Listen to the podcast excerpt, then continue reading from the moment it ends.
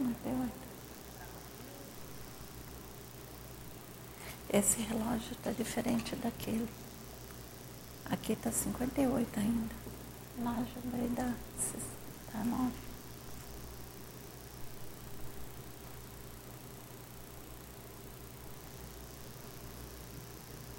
Aqui ainda não deu.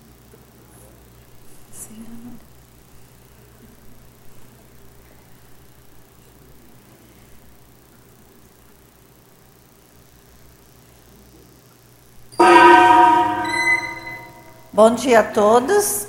Eu quero começar aqui agradecendo esse espaço, essa oportunidade de estar aqui falando sobre esse tema. Eu já percebi que é um tema, é um tema relevante para mim, eu já percebi que é relevante para muita gente, pela repercussão aí nesses dias, depois que é, as pessoas ficaram sabendo que eu estaria aqui falando sobre a questão da personalidade religiosa.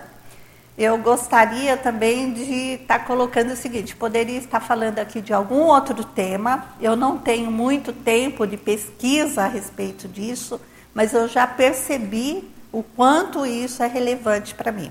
Eu comecei essa pesquisa há mais ou menos três anos e, assim, a partir de experiências que eu comecei a ter. Experiências e feedbacks também. Feedbacks sobre minhas posturas religiosas, e depois algumas experiências extrafísicas, e isso vem num crescendo de lá para cá, inclusive na TENEPES, com dicas de amparadores, com experiências, né, assim, com hipóteses fortes de retrocognição. E aí eu, que nessa vida nunca tive um envolvimento direto com religião, que achava até que isso, né, ainda bem que é, religião né, não passou por mim nessa vida, eu chegava, via muitas pessoas é, enroladas com, com esse contexto, achava que não e comecei a ver que era muito importante. Então, é, eu vou trazer aqui para vocês as minhas abordagens que eu tenho feito dessa pesquisa, mais dentro de um contexto intraconsciencial e interassistencial, porque eu estou muito interessada em como assistir as consciências desse padrão e como assistir principalmente a consciência desse padrão que tem aparecido muito e que aí pelas experiências que eu tenho eu vejo que faz parte né, até da, da minha assistência na próxima intermissão. Então, por isso eu agradeço a todos aqui pela presença. Como que eu vou fazer aqui a apresentação? Então, eu vou, inicialmente, eu quero dar uma geral para vocês, fazer uma contextualização. Dentro desse escopo, então, é, vai essa contextualização. Eu vou falar um pouquinho para vocês das variáveis de pesquisa, de técnicas interassistenciais. Na verdade, eu não vou estar trazendo técnicas aqui, mas aquilo que eu já percebi que é importante para técnicas de abordagem né, é, assistencial, porque eu já passei por alguns vexames, eu vi que isso não funciona. É, então, eu estou indo nesse contexto, tá? É, vocês fiquem todos à vontade para poder interagir, quando quiserem perguntar, quando quiser interromper, trazer as contribuições de vocês. Eu é, preparei assim um roteirinho aí para vocês, uma folhinha mais ou menos das abordagens que eu vou estar tá fazendo aqui trouxe até em alguns contextos alguns exemplos assim, coloquei três pontinhos na frente, porque tem muito mais, eu tenho muito mais do que isso, e vocês devem ter muito mais também. Então aí eu quero contar muito assim com essa interação, fiquem à vontade, tá bom? Bem, então assim, com relação à contextualização, nós vamos começar aqui então falando, né, do que, que é esse tema. Algumas pessoas vêm perguntar para mim, mas o que, é autodesvendamento? E aí, por que isso? Então, eu vou começar deixando bem claro, né? Quando eu estou falando de auto, então eu estou falando auto é nosso, é da gente, né? Etimologicamente está lá, o auto é para si, mas também a gente usa de si, né? É, enfim, então a gente está falando da gente e está falando da intraconsciencialidade de cada um. Então, por isso eu optei por colocar o alto, porque até houve essa dúvida, não, porque não só desvendamento, se você está querendo estudar, não. Primeiro parte de mim e eu quero contribuir para que cada um também faça essa parte consigo, tá? É, o desvendamento, então, vem lá do desvendar, de descobrir, de esclarecer, de compreender. Então, por isso, o autodesvendamento. Personalidade, que também tem alguns significados assim, né, diferentes. Aqui no contexto, a gente está falando bem da questão de características inerentes à pessoa, dos padrões da autopensanidade, daquilo que, da maneira como se manifesta, tá? Ah, qual que, qual que é a diferença de personalidade, de temperamento? Em muitos contextos isso até, essas palavras até ficam como sinônimos. Né? Eu não estou perpassa pelo temperamento, não necessariamente né, tem o, pode a pessoa se apresentar até com outro temperamento, mas ter ali um fundo de personalidade religiosa. É esse o que eu quero estar tá trazendo, tá? E o religiosa, né? O que, que é religioso? Então, o religioso que é, que vem aí da questão da religião.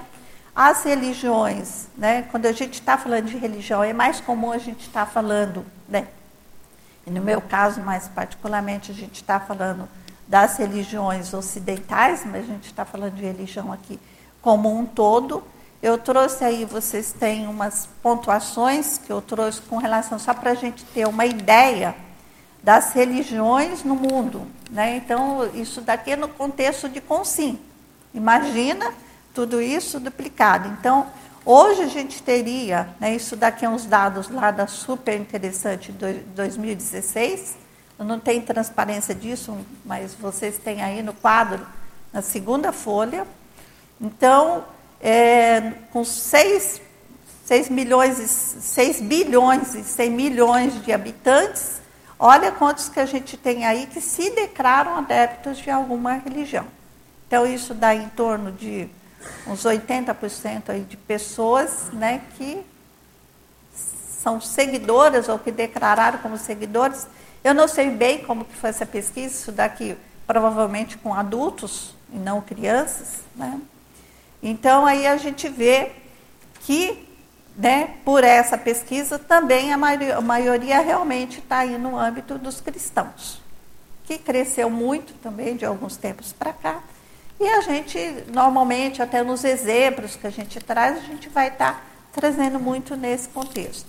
Mas o que eu quero frisar é o seguinte: religioso, de uma maneira geral, né, a gente fazendo aí, tirando a essência de tudo isso, então o religioso é que tem a presença de dogmas, de crença, aquilo que trabalha com as certezas absolutas, que não se pode questionar, que geralmente tem um, ali uma escritura sagrada, que tem que estar tá seguindo aquilo, que tem que estar tá sendo obedecido. Esse é a questão mais forte que aparece na questão da, do, das religiões.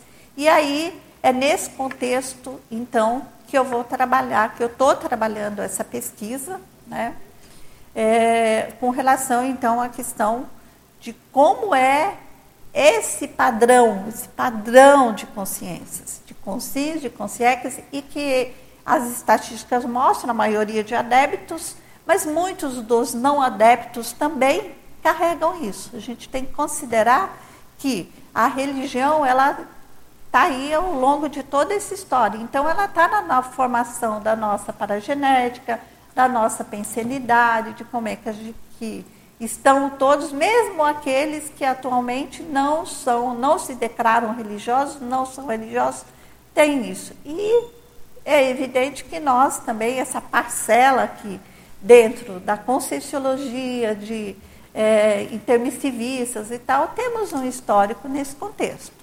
Eu não sei se alguém aqui é, poderia dizer que nunca, que não tem nada disso carregando aí dentro da sua intraconsciencialidade. Só que alguns é, isso é mais marcante e outros não é tanto, né? Nilce. Oi. Aqui só de início, né, pra, já que você começou aí a, a explanar. Sim. Qual que seria, porque é, aqui é gravado, né?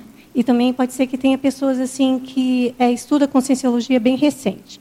Sim. Mas qual é assim a- aquela necessidade ou os ganhos evolutivos que a gente tem ao abrir mão das posturas e das crenças derivadas dessa, né, da religião?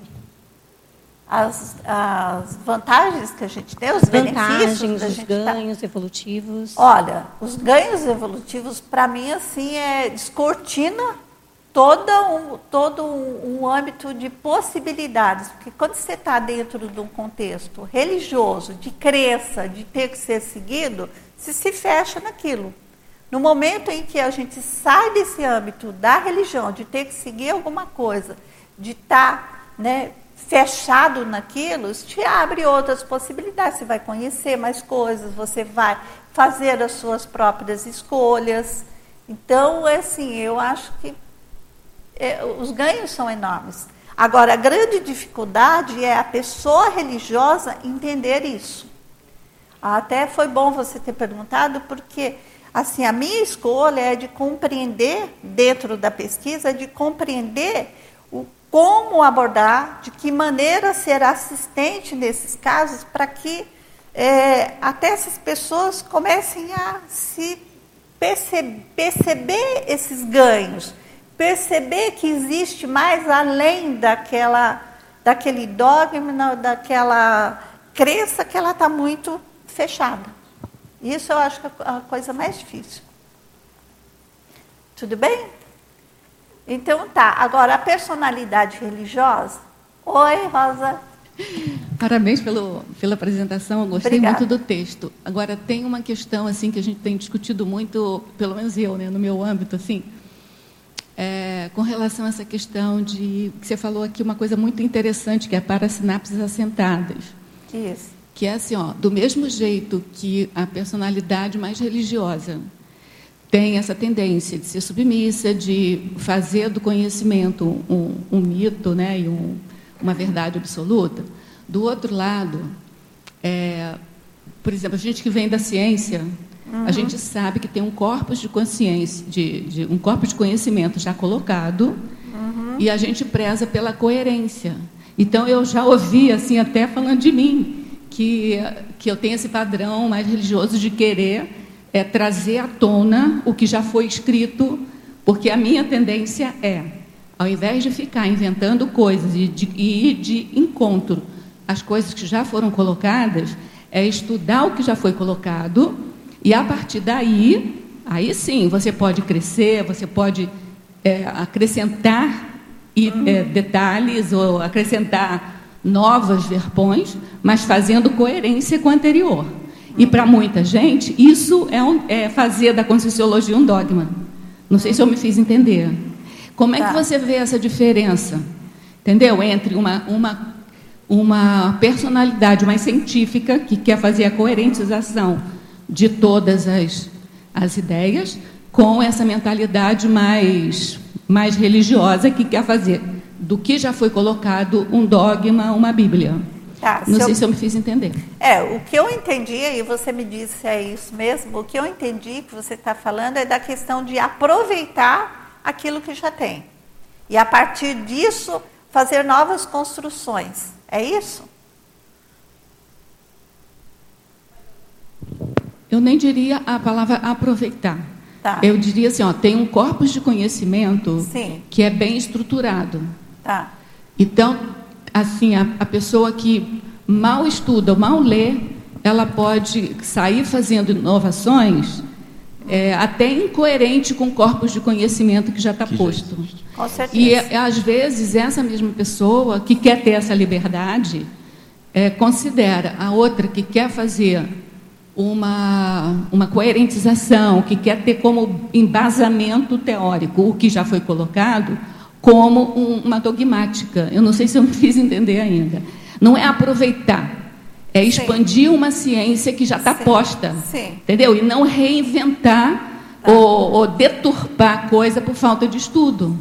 Ah, sim, não, e claro, isso daí, isso daí é óbvio, né, Rosa? Você tem que partir de um estudo, de uma pesquisa daquilo que já existe e a partir daí verificar dentro do conhecimento, da cognição que se pode atingir até o momento, o que, que dali pode ser aproveitável, o que, que pode ser verificável, que vai ser uma nova verdade relativa.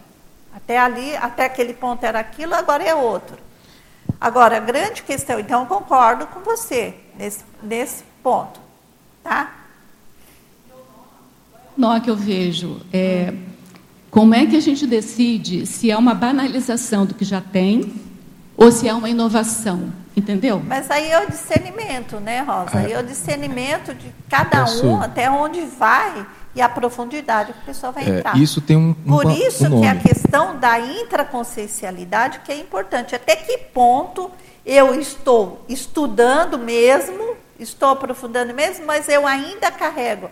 Eu, eu pego muito pelo lado dos mitos. Os mitos intraconscienciais que a gente traz, herdados lá da, das crenças antigas.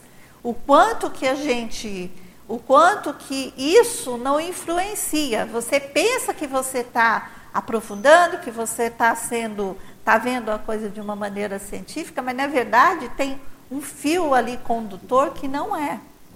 Então tem que tomar muito cuidado com isso. É, o nome disso é cientificidade. É, você e é exatamente o inverso da religiosidade, Sim. né? Que é o fato de você ter a informação e você cogitar, fazer o cotejo, você fazer a, as hipóteses e aí por metodologia você Sim. verificar, reverificar e tal. Então, por exemplo, nós temos hoje o corpo de conhecimento conscienciológico que foi construído enquanto o Valdo estava aqui e pelas pessoas que construíram junto com ele, nós mesmos aqui. Se nós pegarmos isso, começarmos a dar as costas e começarmos a fazer ilações por crenças ou inferências sem cientificidade, vamos virar uma religião. Uma seita, alguma oh, coisa em que Ivan, se acredita que seja aquilo. Então, Ivan, eu né? concordo com o que você está falando. É isso mesmo, tá? É. E acho que está na linha do que e é exatamente isso que ela está falando. É, é cientificidade. Se nós não usarmos Só isso. Só que o, o que acontece é o seguinte: você pode entrar dentro da cientificidade e dentro da cientificidade também ter tendenciosidade, tá? Inclusive até no, no, nos métodos, na forma como leva, por quê? Porque aí entra aquela questão que o pesquisador não se separa da pesquisa. Então, a intraconsciencialidade é né? pode influir na própria forma de, de encaminhar né, essa pesquisa ou autopesquisa, que é até assim, quem está ali acha que está sendo científico.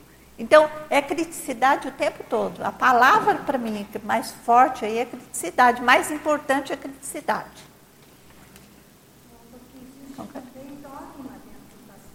Né? Sim. Então, não dá para dizer assim, só cientificidade, porque é. vai depender de cada desenvolvimento e cada consciência. É, é muito dogmática também muito a ciência. Dogmática. Então, aí a gente, assim, por isso que eu pego a personalidade então, né, na hora que eu vou estudar isso, eu classifico a explícita, que é aquela que é religiosa, é religiosa mesmo, ela defende a religião, ela muitas vezes é fanática, e está ali, está clara, né? Que ela tem, ela segue uma linha religiosa, ela tem um paradigma religioso. Agora, mais importante, né, para estudar, e a minha escolha para aprofundar nisso é da implícita. Então, ela não é ela muitas vezes até aparece o oposto do, do religioso, ela se mostra assim, ela tem uma persona, né, uma máscara, e na verdade, todos os padrões dela, a forma dela se manifestar é religiosa. Ela não se, ela não se declara religiosa, ela nem, muitas vezes nem é, se vê dentro de um contexto de religião. É o que acontecia comigo. Né? Embora depois se vê que tem uma série de, de evidências que são claras até para as pessoas que convivem com a gente, mas para a gente mesmo não. Imagina, aquela ideia de que religioso é o que está dentro da religião. Então, essa questão é a mais importante. E aí a gente encontra nos diversos meios, inclusive em muitos cientistas, que acha assim, ele só mudou né, mudou de lado. Aí vai ser dogmático dentro da ciência. Isso a gente encontra em várias áreas. E, voltando lá no que o, o, o Alan estava falando, até a questão, até muita gente dentro da conscienciologia. Isso já foi dito outras vezes, né? já, a gente já ouviu, não sei se para dentro do, do público, conscienciologistas aqui, né, nossos, assim, isso não é novo. Né? Mas muita gente ainda não se autoconscientizou disso. Então, é importante a gente começar a verificar. Na verdade, é o padrão que tem. E, gente, isso faz parte. Isso está dentro do nosso processo evolutivo. Nós chegamos nesse momento da evolução há quanto, quanto tempo? Tem chão aí. E o quanto que não, não, não perdurou esses movimentos religiosos, desde lá da antiguidade, e das crenças, e da, do, da, da explicação daquilo, né, de querer explicar aquilo que não, que não se tinha explicação, e as fabulações e as fantasias. Então, tudo isso vem, vem construindo dentro da nossa paragenética, vai fixando, por isso as parasinapses e também não é porque de repente a gente descobriu ou foi resgatado, ou alguém fez uma assistência e deu assim uma brechazinha de lucidez para fazermos uma escolha diferente que a gente vai mudar assim de uma hora para outra. Então, existem esses traços e o importante é a autoconscientização a respeito disso. Tá? Falando um pouco, né? Alguém quer falar?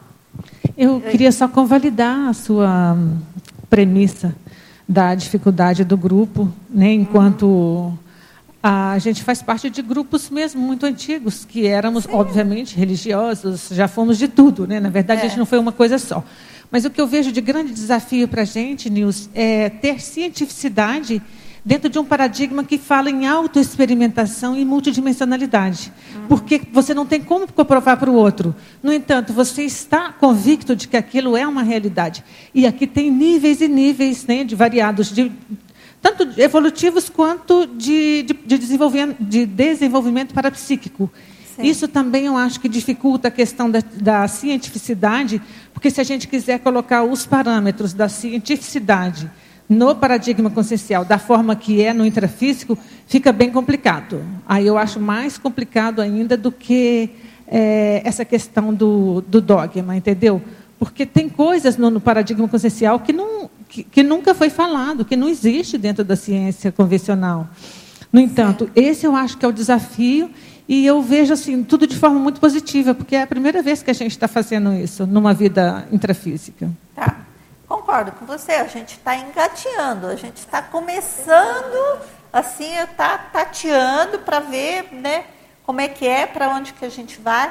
Agora, a questão da autoexperimentação é, é um grande desafio mesmo, porque até que ponto também, mesmo aquilo que eu tenho convicção de que eu vivenciei dentro de um parafenômeno, dentro de uma situação, não tem ali é um viés da minha crença arraigada. Tem um viés daquilo que de fato, né, eu acredito, eu interpreto daquela maneira. O que, que é interpretação, o que, que realmente é autovivência? Isso é muito complexo. E por, por aí, é que, e aí assim, a gente tem que ter, por isso que eu falo que a palavra-chave é criticidade, é o tempo todo. Né? O que, que realmente eu experimentei que é que foi que é aquilo mesmo ou o que que mesmo não é porque eu quero fantasiar? O que que pode não ser? Esse é um grande, é um grande dilema. Agora, também a gente vai ficar parado aí. Vou com o que eu tenho hoje, com o máximo de criticidade e procurando aumentar isso. Dentro da minha finalidade, até de pesquisa né, para esse tema, é mais a questão da, né, eu parto por isso. A minha necessidade, né, a necessidade que eu acho também, até para dentro desse contexto interassistencial, para pessoas que estão nesse padrão, né, com CINS e com CIEX, então é da autoconscientização. Autoconscientização do quê? Da natureza, dos efeitos que todo esse histórico que a gente vai encarregando da religião, da índole, das crenças, não está dentro da nossa intraconsciencialidade. O quanto que isso tem e o que, que eu posso estar tá fazendo com isso, né? Daí para frente. É claro que vai chegar no momento que, olha, eu venho, eu chego até aqui, mas isso não está explicado. Eu tenho que continuar pesquisando, eu tenho que continuar compreendendo mais de mim. Por isso a questão da autopesquisa, né, da pesquisa de si mesmo, para a gente poder estar tá acompanhando. E aí, assim, é uma demanda que ela existe, né? Ela está para mim assim, até está muito reprimida essa demanda. E aí a gente tem que estar tá sempre buscando, buscando, buscando mais, tá? Então, a, esse, essa questão da personalidade religiosa, personalidade dogmática, das tendências, é um estudo para sempre. É bom.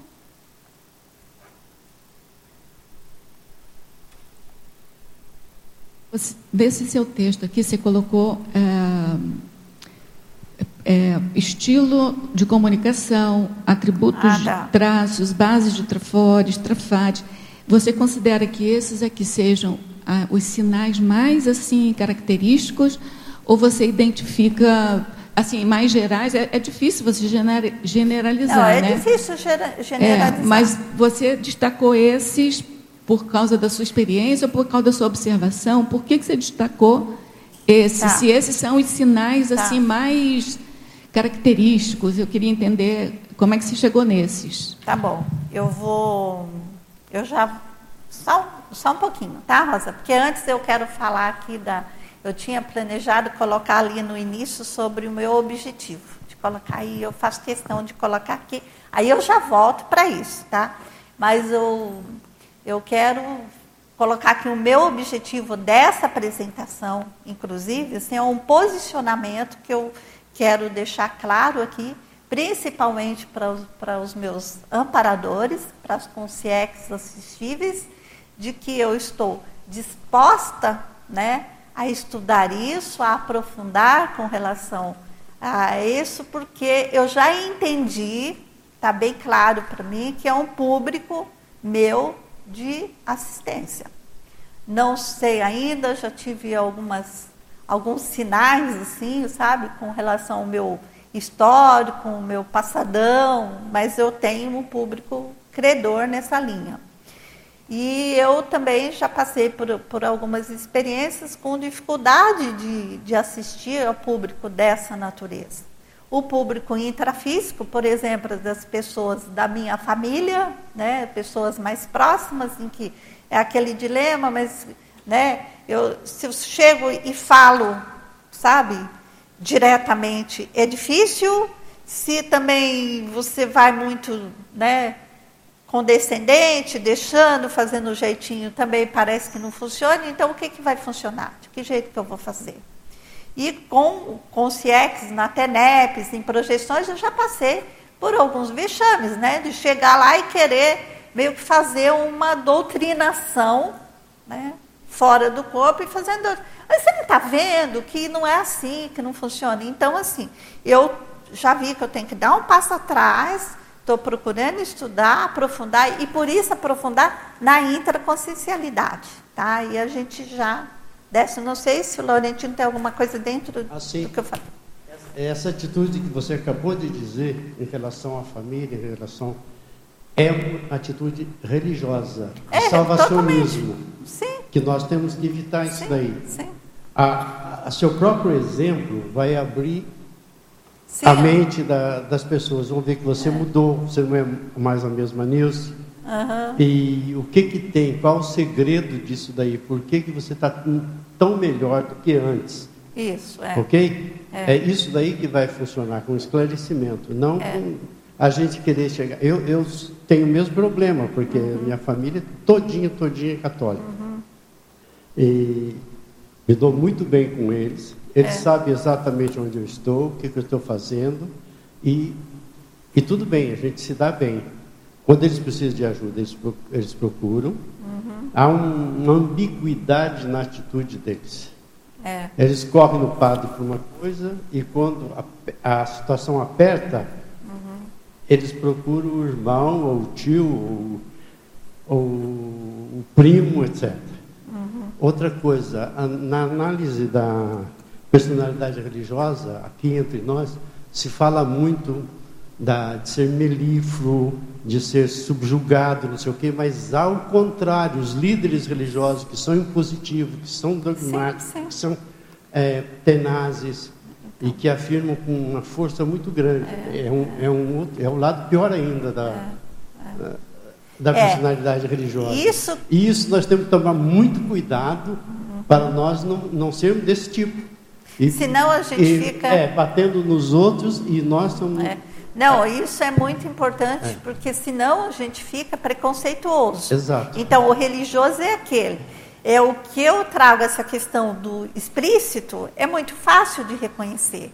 Mas esse implícito, e o, o quando a gente fala da religiosa, ele permeia tudo. Então, Exato. essa personalidade religiosa pode estar lá no temperamento belicista, no temperamento monárquico, ela vai pode e, e, deve estar permeando, até porque a religião é muito mais antiga e é muito mais forte do que tudo isso. É. Então, assim, dependendo do viés que se pegou por ali, então tem, tem tudo isso abre. É do tipo de religião que a pessoa é, do que ela vivenciou mais no passado, é, né? Ou da era, da era que ela vivenciou do, né, de todo o contexto político, cultural, histórico. Então, ela pode pegar vários vieses, mas a questão que está ali por detrás é o dogma, é a crença que surgiu lá na religião. Agora, voltando lá para Rosa. Então, Rosa, a questão é o seguinte: aí a minha escolha, né, até dentro dessa questão do implícito, o que parece que não é, que parece que é exatamente o oposto, sabe? Então, aquele radical radical cientista, aquela questão né, do ultrabelicista, que parece, não, isso daí não tem nada a ver com a religião, pode estar com a personalidade religiosa que está alimentando tudo aquilo.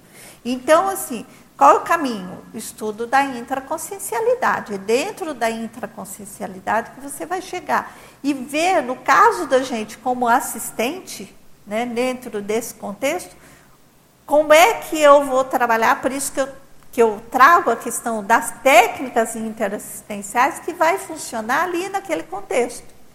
Eu concordo que o exemplarismo, né, ele por si só, ele mostra. Mas como é que eu posso fazer para poder, né, é, é, dentro, né, para assistir, por exemplo, o belicista, que nem parece nada de religioso, mas é a religião que está, é a personalidade religiosa que está sustentando tudo aquilo. Qual que é o viés que eu vou pegar para poder assistir essa consciência, para fazer um resgate dessa consciência, para que ela tenha mais lucidez e aí ela vai procurar todos os é, o, o caminho dela, vai escolher o que ela fazer, mas pelo menos ela saia daquele radicalismo. Essa é a questão. E aí, dentro dessa, dessa, desse estudo da intraconsciencialidade, então eu peguei várias coisas. Então, primeiro, né, é assim, o perfil. Que aí é onde a gente começa a ver nos vários, nos diversos perfis e aquilo que está implícito. Então, dentro desse perfil, o que, que pode ter ali no fundo dele que é, é, que, que é religioso? A gente tem lá no perfil das concels, por exemplo, no Homo Reubanizados. Tem alguns perfis ali que eles são claramente é, religiosos. Tem lá a concel religiosa, tem a concel beata. Esses daí é inquestionável, né, bem explícito.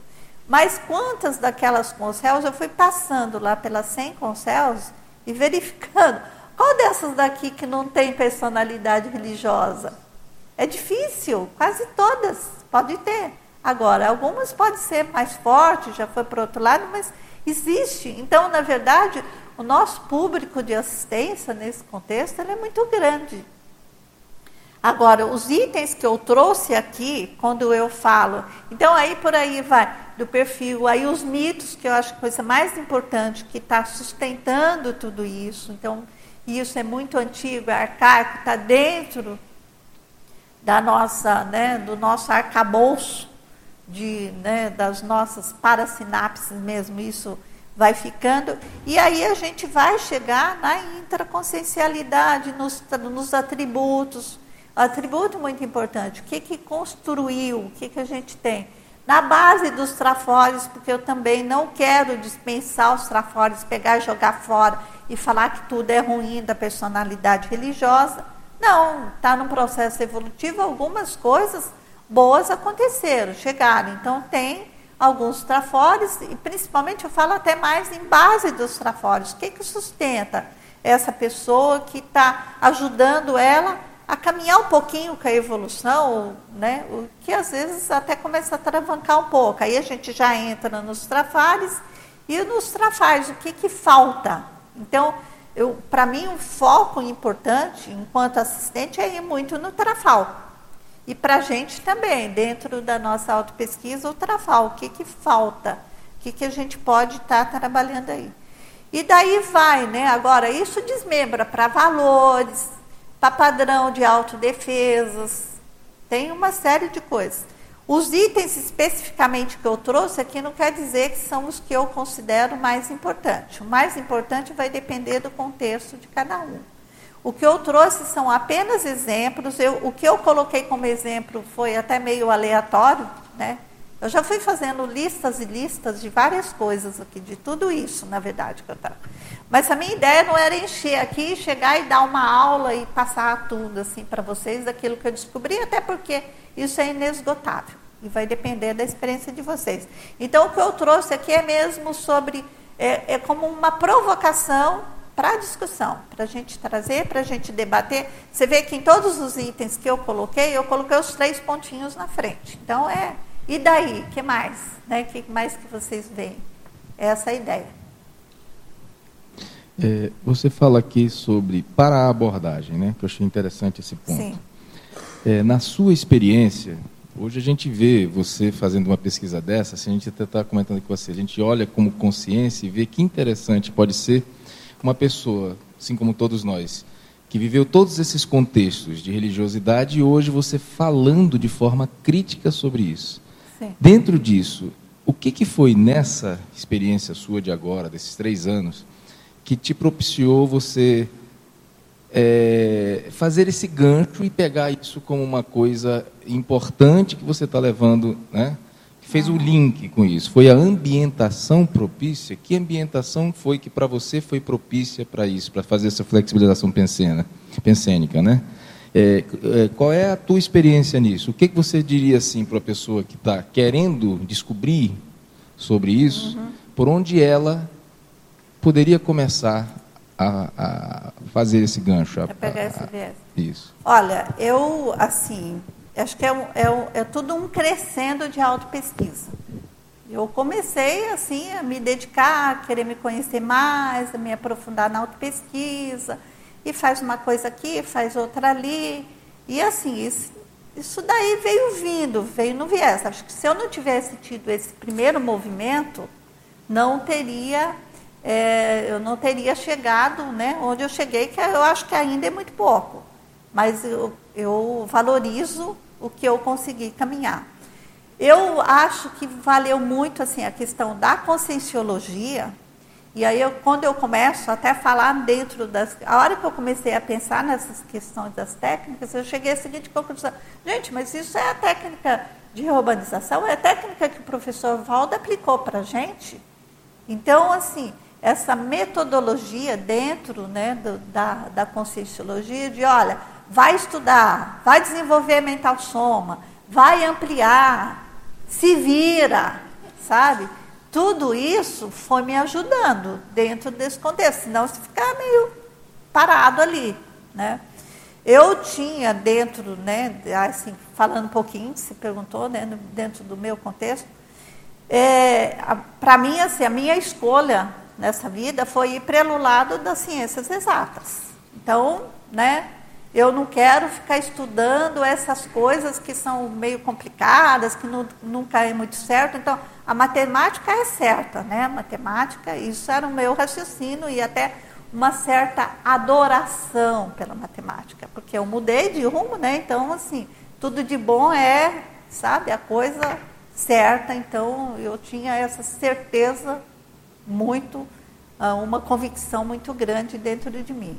Não queria saber de nada de religião, todo esse padrão. Não tive uma, um, um histórico assim religioso, embora cercado de religião na família, porque eu tenho um histórico assim. Meu pai é de uma família ultracatólica. Minha mãe é de uma família ultraprotestante. E os dois resolveram, se apaixonaram e o casamento, né, naquela época, na, ainda em cidade de interior, então assim, católico com protestante não se mistura, né? Embora todos sejam. Então assim, aí eles resolveram, né, se casar, só se casaram no civil. Esse casamento não era abençoado nem por um nem por outro.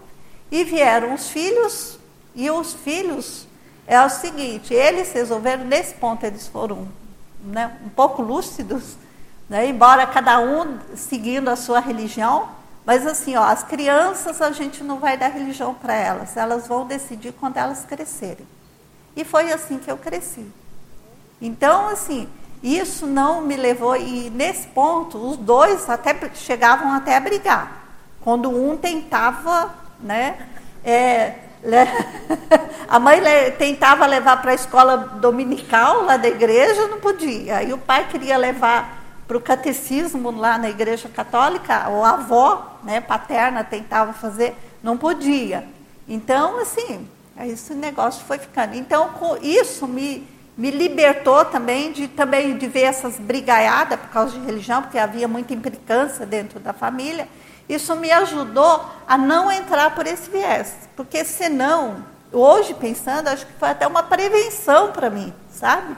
De proex. Porque senão seria muito fácil, pela estrutura que eu tenho intraconsciencial, seria muito fácil eu pender para um lado ou para outro, ou em outro contexto qualquer. Hoje eu sei, da maneira como eu funciono, em qualquer, se eu tivesse nascido sei lá, lá no Islã, era bem possível que eu, que eu seguisse ali. Entrar numa forma, sabe? Eu tenho muita tendência para padrões, para funcionar com esses padrões. Então, seria muito fácil. Então, isso, já, eu acho que já foi o meu primeiro aporte de me ajudar muito. E depois, com esse, né? Aí a gente vem vindo, nesse crescendo, e aí essa decisão, né? Que pode ter sido Hoje eu tenho como hipótese até uma decisão de intermissivo, né, para poder não entrar. E aí eu ficar com essa questão da matemática, matemática, e só já mais madura, depois dos 30 anos, aí eu começar a ver, aí eu já comecei a ter algumas experiências, e aí fui para o esoterismo, então aí tem toda uma história até chegar na conscienciologia. E chegando né, dentro da conscienciologia, todas essas técnicas de fazer a gente começar a abrir mais a mente. E aí eu fui não crescendo. Aí eu cheguei no PROAD, tá? onde a gente vai começar a estudar a questão da despeticidade. E aí isso para mim é muito importante, por isso que eu valorizo muito. E, é, e aí começo alguns feedbacks, mas isso daí que você está falando não é uma postura religiosa, não? Ah, imagina, não é religioso, eu sou assim porque, né? É porque assim, é meu valor, é minha, mas assim, meio que, né? E alguns feedbacks, e aí eu comecei a questionar sobre isso. Aí no meio disso, entre os módulos ali, eu tive uma experiência, né? Que foi assim, do final de TENEPS, em que eu ia para um local lá, enfim. Aí eu comecei a pesquisar aquilo e aquilo me levou assim, pô, mas isso daí está com uma cara de uma retrocognição. Eu fiz um trabalho na consecutivos. Então, tudo indica mesmo que era uma, né? Talvez, um, talvez uma vida crítica, eu não sei, eu não, eu não falo isso declaradamente, porque eu também ainda tenho isso como hipótese, eu não tenho isso muito como uma certeza, mas assim, de uma vida dentro muito do contexto de santidade, de santa, de, sabe? Por, por, por isso aí, eu falei, gente, esse negócio é muito mais sério do que eu pensava. Então, vou começar a verificar isso. Aí a gente começa a fazer uma série de correlações e vai vendo que tem nexo, que tem lógica. Não necessariamente que eu tenha sido uma personalidade específica, mas que tem relações com isso. E aí eu comecei, eu já tinha, porque aí a gente começa a ver coisas do passado que não valorizava. Eu já tinha muito esse padrão de, de às vezes, de projeções, que eu me via no meio de religiosos ali, mas eu não dava muita importância. Por que, que eu estou num negócio aqui que parece um convento? O que, que é isso? Ah, mas tudo bem, vai. E elas não eram críticas assim que me marcassem muito. Ah, faz parte, faz parte. Eu fui deixando desse jeito. Mas aí eu comecei a verificar, a aparecer mais na minha TENEPS a partir desse momento. E eu tenho algumas coisas. Eu tive uma, uma projeção, por exemplo. Gente, vocês querem perguntar alguma coisa? Senão eu fico contando história. Fala.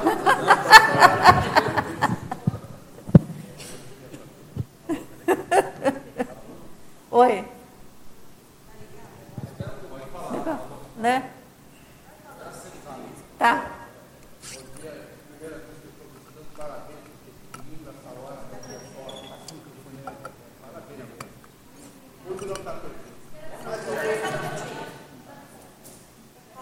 Aqui tem que Aqui, Dá outro primeiro. Não. Alô, alô.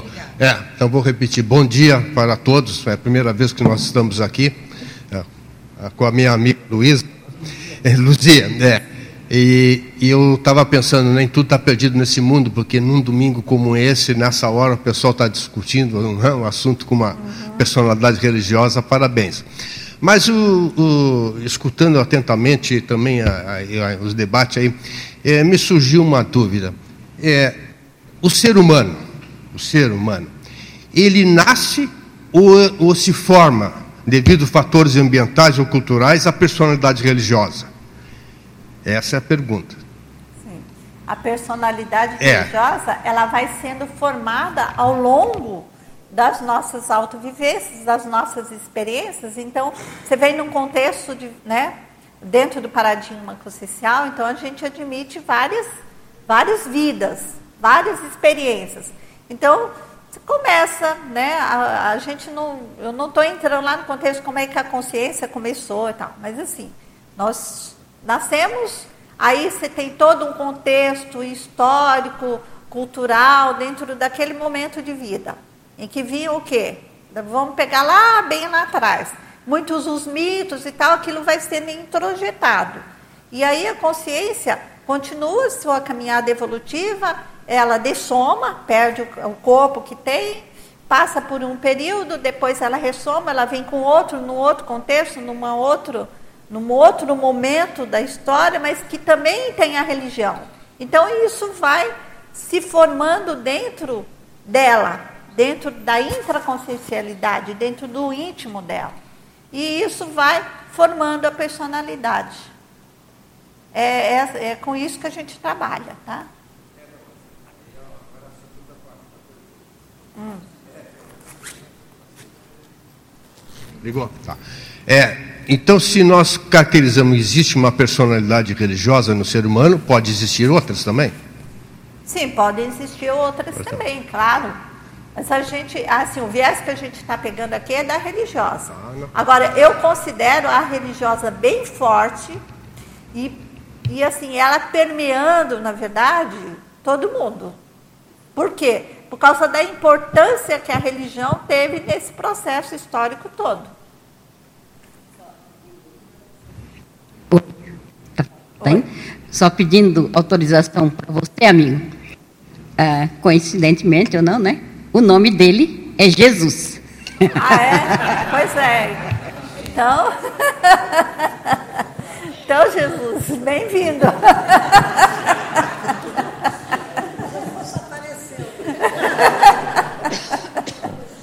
Está entre nós.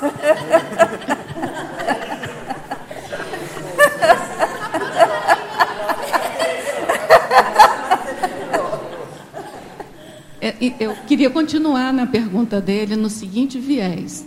Nós já fomos muitas coisas, né? Uhum. A gente já passou em outras vidas. Sim. É, em religião, é, no militarismo, possivelmente em várias linhas de formação intra, intraconsciencial.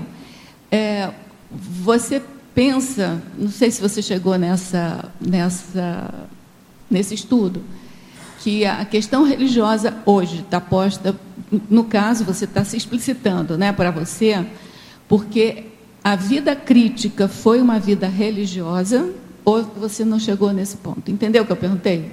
Que você já teve formação, você hoje optou pela matemática, Sim. seja lá por qual motivo foi, Sim. mas é na ciência. Sim. E eu penso, assim, posso, posso estar cabotina, mas Sim. é um raciocínio que ajuda, entendeu? A você, é, a você ponderar e a você fazer a criticar. E tem uma série de mecanismos mentais, de operações mentais que favorecem uma criticidade, na minha opinião. Sim, sim. É, tem, é claro que você ficar restrita a ela, você vai ficar restrita, mas isso em qualquer, em qualquer linha. Não, é, é claro, assim, eu acho assim, eu não tive só exper experiências é, dentro desse contexto religioso, eu tive outros, tá? É, mas você acha que a vida crítica sua, por isso, entendeu? Uma vida crítica para trás, Sim. que você teve, por que, que você veio nessa vida priori, pelo que eu estou entendendo, pode ser que eu esteja uhum. errado. Como religiosa. Prioritariamente para trabalhar essa questão religiosa, entendeu? Sim. É, eu, eu penso assim, dentro desse contexto da, da, da religião. Talvez eu até tenha tido outras que eu não sei, é muito, né? A gente vai começando assim, a, fazendo muitas conjecturas aqui que não dá para para ter certeza, mas eu penso que eu tive todo um período anterior a essa vida crítica, que essa vida crítica ela foi importante e que a partir da dessoma dela eu comecei a ter um pouquinho mais de autoconscientização de alguns erros que eu tivesse feito lá também, sabe?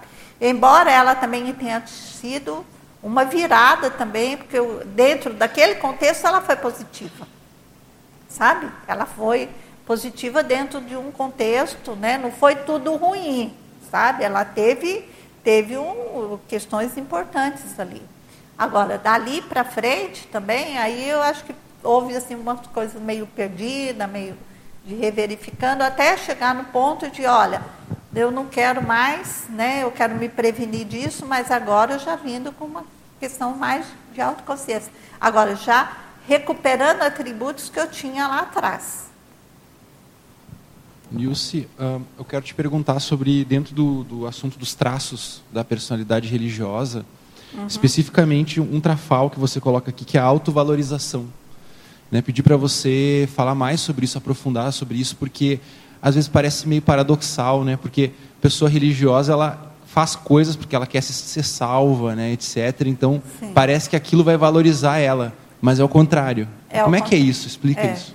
É, a questão da autovalorização é porque, assim, ela coloca tudo numa crença, no... Ela não tem a autovalorização. Ela não né? Talvez para a gente que está vindo aqui agora de primeira vez, ela não tem... A... O religioso falta autovalorização. Falta. Por quê? Como é que é isso? É. Quando a gente fala trafal, é o que falta. Então, assim, ela não tem essa auto... Embora, né? Embora até, assim, parece que está muito, né?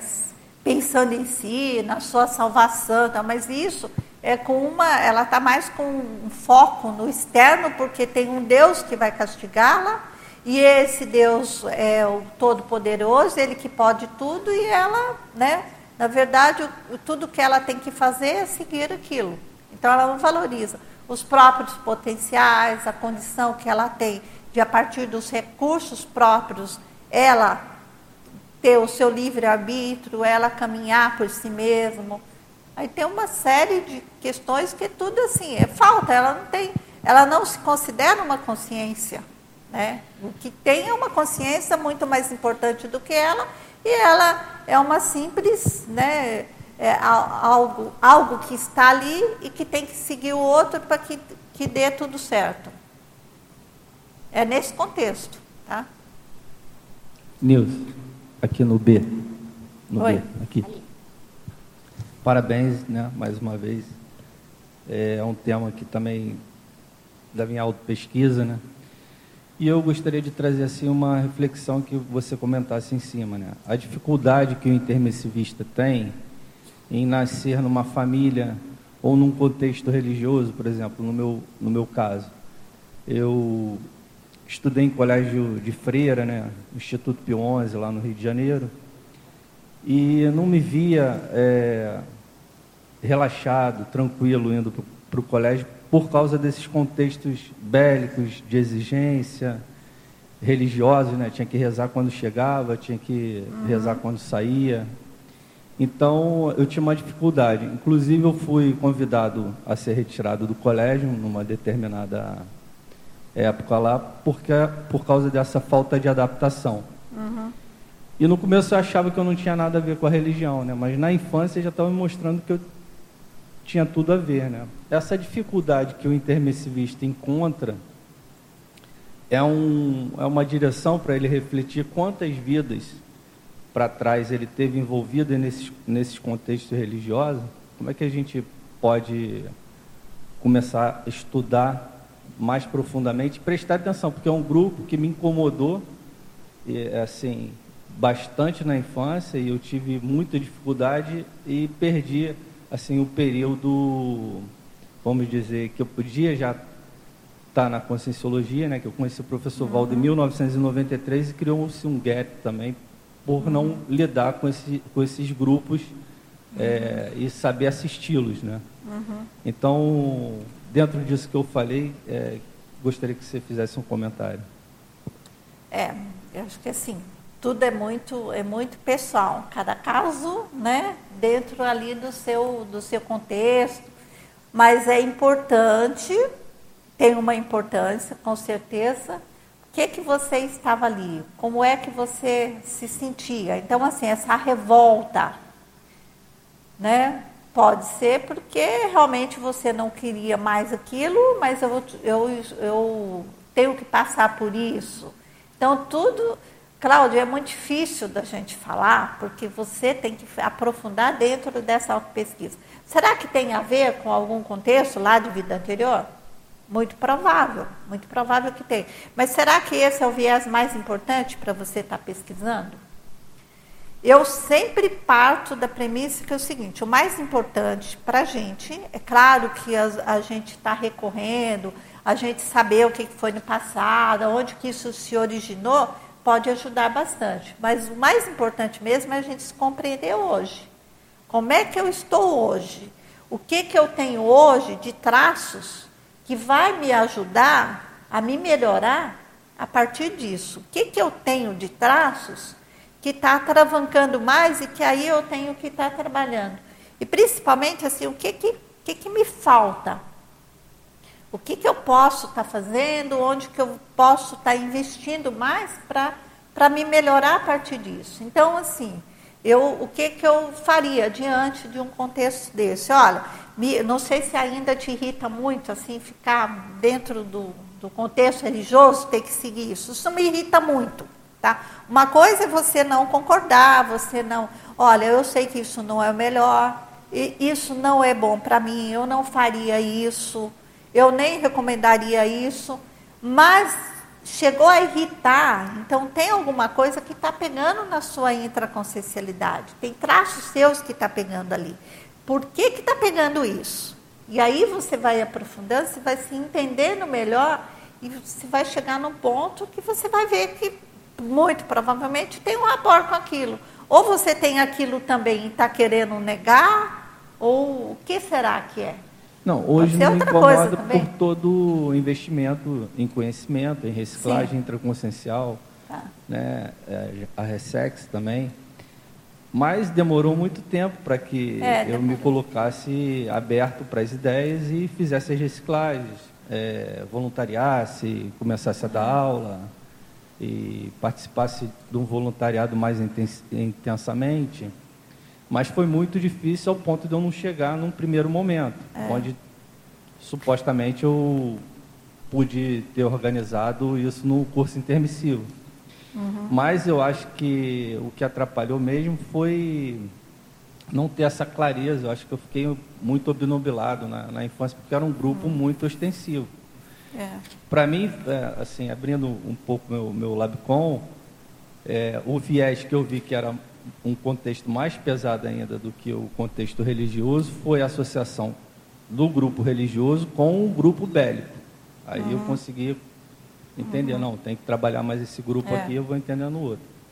Mas o intermissivista, se ele, se ele não prestar atenção no contexto dele, né, naquele uhum. momento ali, que é religioso ou, ou que é conflitivo ali, e não pa passar para fazer reflexões, eu acho que ele é, perde um tempo ou perde a oportunidade perde. de Perde. de ficar na reclamação, ou na briga ou naquele embate ali. É verdade. Muitos acabam ficando só nisso mesmo. Agora, cada um tem um ritmo, né? É, eu até coloco aí na, lá no, no final da primeira folha alguns traços, né? É, importantes para o assistente, que na verdade importantes também para a gente mesmo, porque eu estou falando de assistente e autoassistência também. E o primeiro que eu coloco ali é paciência. A gente tem que ter muita paciência, muita paciência com a gente mesmo. Porque assim, não é assim, não é um salto que a gente dá. Você tem, então, assim, essa questão, olha, passou lá, 93, poderia ter chegado, não chegou. Poderia ter sido? Poderia, mas não foi. Então, assim, o que que você pode se prevenir, se vacinar para que também não aconteça isso com outras oportunidades que surgirem daqui para frente. Passou, passou. Agora, é assim mesmo, dentro da natureza humana, a gente também não é tão. As coisas não são tão simples. Tem que pensar. Olha, tiver, provavelmente, né, a primeira vez que a gente está tá parando para poder discutir um assunto desse, porque antes só vinha no rolo compressor. Então, é uma vida com uma religião, com dogmas ali, depois outra vida, depois outra vida, e aí vai acumulando, acumulando, acumulando. Eu chego aqui, aí de repente, né, tem lá um, um viés de lucidez, faz um curso intermissivo, vamos chegar lá e tal, vamos construir. Alguns aproveitam, dependendo até do contexto que você está ali, tem outras coisas que influenciam a nossa educação e tem uma série de coisas, e às vezes a gente dá bobeira mesmo. Eu já dei muita bobeira. Tudo isso que eu estou falando, que eu até contei ali, né, da história, um pouco das coisas que eu, que eu fiz, e aí até chegar nisso, cheguei muito tarde. Eu poderia ter reconhecido isso há muito mais tempo. Se a gente for verificar, existiam é, é, oportunidades em outros momentos que de repente eu pudesse ter acordado para isso. Teve outras coisas que poderia ter, mas né? A gente tem um ritmo. Então não é passar a mão na cabeça, ser condescendente, tá tudo certo, mas também não é ficar se chicoteando, que também é uma coisa da religião, né? Se autoculpando, ah, olha, eu fiz e eu não consegui e tal. Aí já, aí você já percebe também traço de personalidade religiosa. Oi, Raul. Eu só queria trazer de volta um aspecto que a Marlene colocou, que é a constituição da ciência a conscienciologia, né? Uhum. Você falou desse atraso para conseguir chegar a determinadas conclusões, fruto dos costumes, né, dos hábitos mentais, dos esquemas mentais, no, nos quais a gente vem inseridos, né? O desenvolvimento da ciência conscienciologia é a mesma coisa.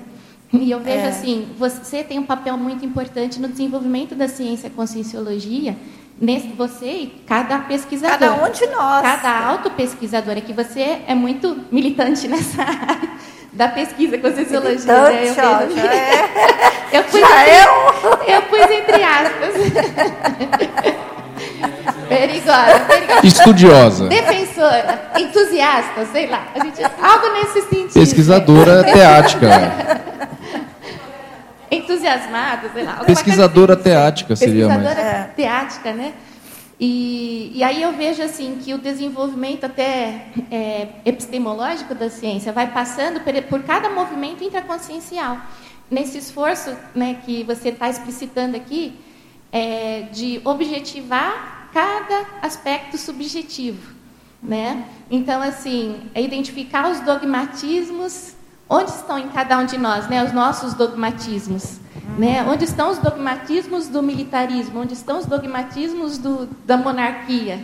Uhum. Né? E, e, assim, a ciência ela vai perpassar tudo isso para promover a, a, agilização da é. evolução é. da consciência.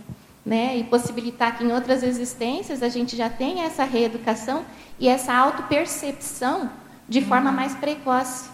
Né? Porque senão a gente vai, começa a identificar, a gente vê, puxa, por que, que não manifestei isso antes? Por que, que não comecei a exercer essa outra postura antes? uhum. né? É porque depende desse amadurecimento, né? É. Cognitivo, holossomático uhum.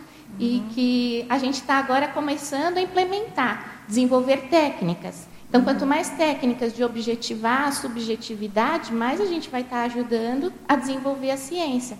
Cada um dentro do seu âmbito vai estar colaborando com esse todo. É. Né?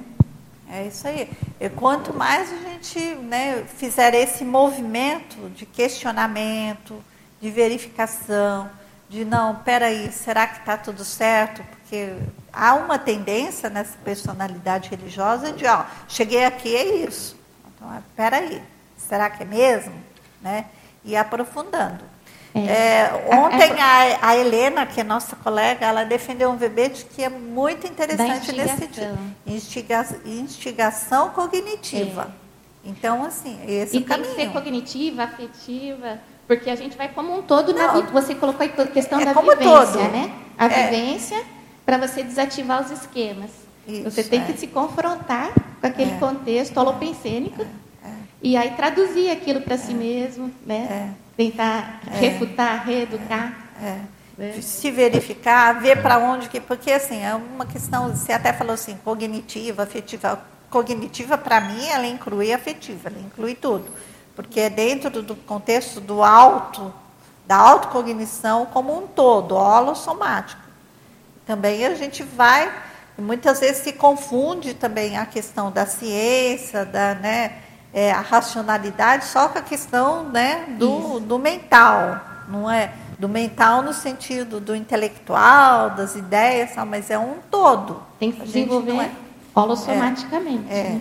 tem tudo isso. Uhum. Autocognição evolutiva, né? Evolutiva. Auto é, autocognição evolutiva que entra a holossomaticidade. Acho. Mas eu queria te fazer uma pergunta, voltando a uma questão anterior. Você já viu, assim, ó, eu já li alguma coisa a respeito de a religião ser um instinto de sobrevivência, sabe? Tipo instinto de sobrevivência do mais apto. Uhum. É, isso em, em ciência, na, em livro comum, assim, não foi na Conscienciologia. Na Conscienciologia a gente vê que é uma questão sub, é, do, do subcérebro abdominal. Sim. Então é convergente um pouco, mas eu queria saber se você já estudou a origem, assim, por que, que, é, por que, que é, assim, a, a, consciência, o princípio consciencial no início, uhum. já, já começa a se identificar com a religião, se é mesmo, por instinto de sobrevivência, que o livro do Marcelo, por exemplo, ele diz que íncito à religião tem um belicismo, né? Uhum. A religião incitamente é bélica.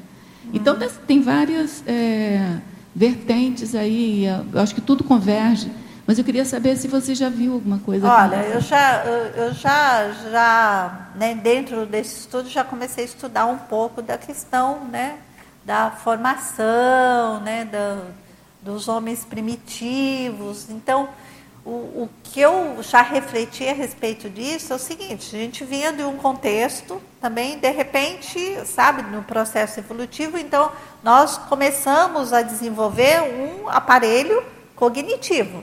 Então eu já tenho mais condição de compreender, de saber onde eu estou, de ter explicação para as coisas. A gente já tem, já vem com o aparelho, né, dentro do, do homem mais primitivo para isso.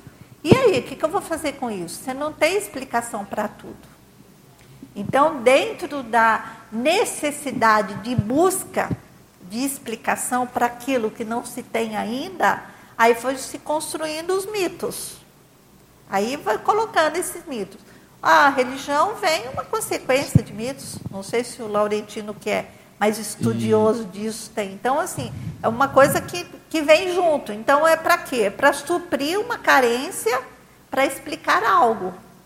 Agora, dentro dessa suprência de, né, para explicar algo, aí começa. Só que cada um tem um movimento de acordo com aquilo que vai se desenvolvendo, aquilo que vai fazendo, cada um vai pegando, é, vai se desenvolvendo e aí vem o nível evolutivo de cada um.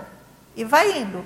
Tem uns mais espertos que chegam nisso, de repente começa a desenvolver mais a questão da dominância e vai, e daí vai para a questão do belicismo. E aí, de uma maneira, é, eu acho nem planejada, começa a dar um viés para a religião, né?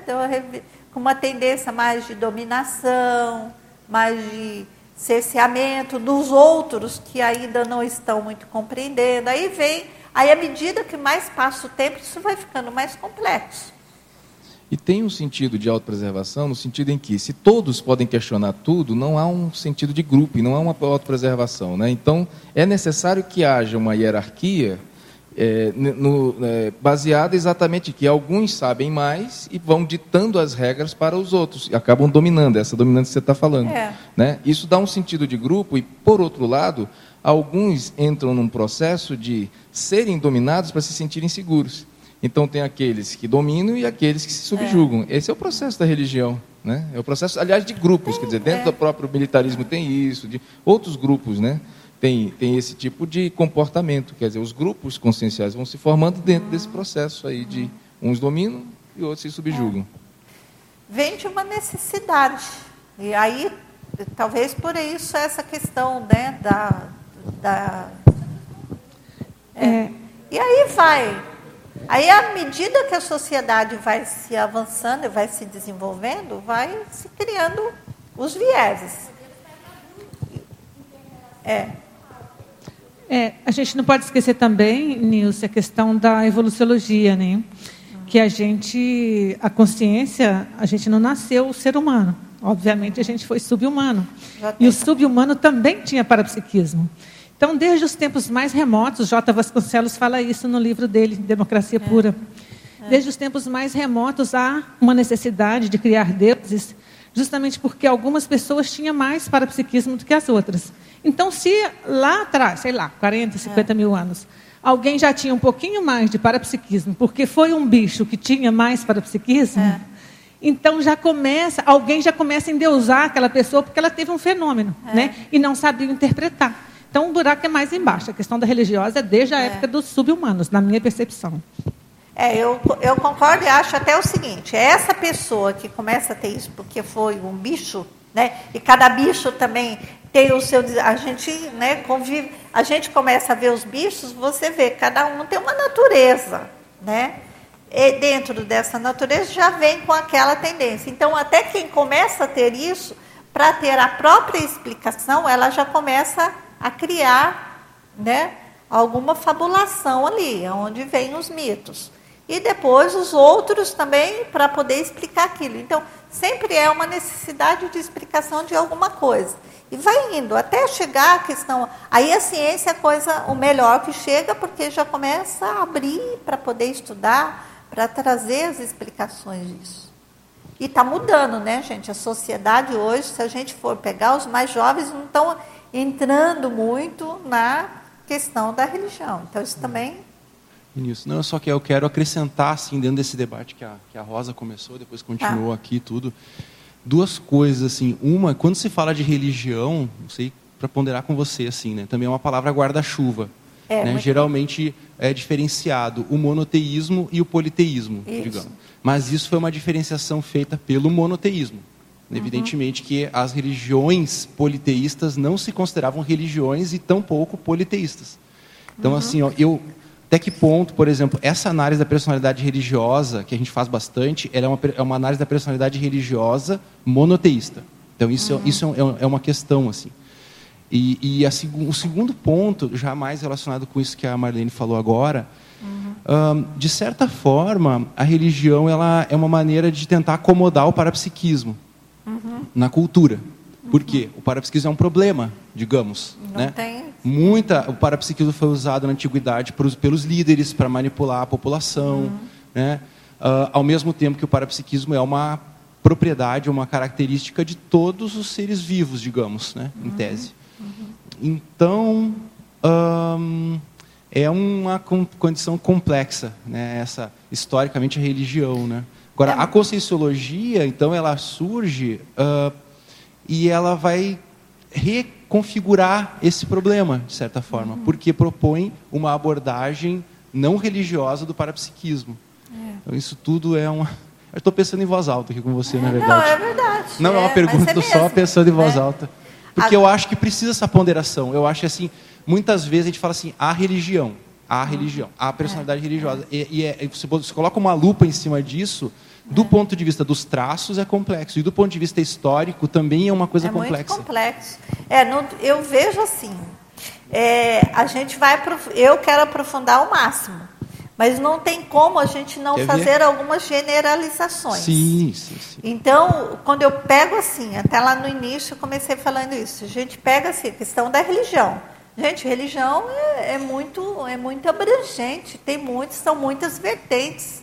Então, assim, é, mas o que, que há em comum disso é a questão da crença, de seguir um dogma, de ter uma verdade absoluta. E essa verdade é inquestionável. Então, eu acho, deixa eu só, só antes do. É isso que, a gente, eu, que eu assim, trago para a personalidade. Tem uma coisa, eu não sei o que você pensa também, eu acho que o surgimento da teologia foi um ponto muito importante. Porque você tem a religião antes da teologia e a religião é, depois da teologia. É, é. Que a teologia ela já é uma formulação filosófica e racional da experiência parapsíquica, digamos, e da multidimensionalidade é para, tentar dominar, explicar, para, é vamos dizer, ver aplacar e conter, digamos, ou enquadrar a vivência é, parapsíquica. É, é. Agora, antes da teologia, acho que era uma coisa diferente. Bom. Mais ou menos nessa linha do Alexandre, é, essa questão de dogma e verdade absoluta, isso é do monoteísmo, das três grandes religiões Uhum. O, o, judaísmo, o cristianismo e o islamismo. Uhum. Quando você postula um único Deus, uhum. aí tudo. Aí, aí, aí é aquilo, é rígido. Né? Exato.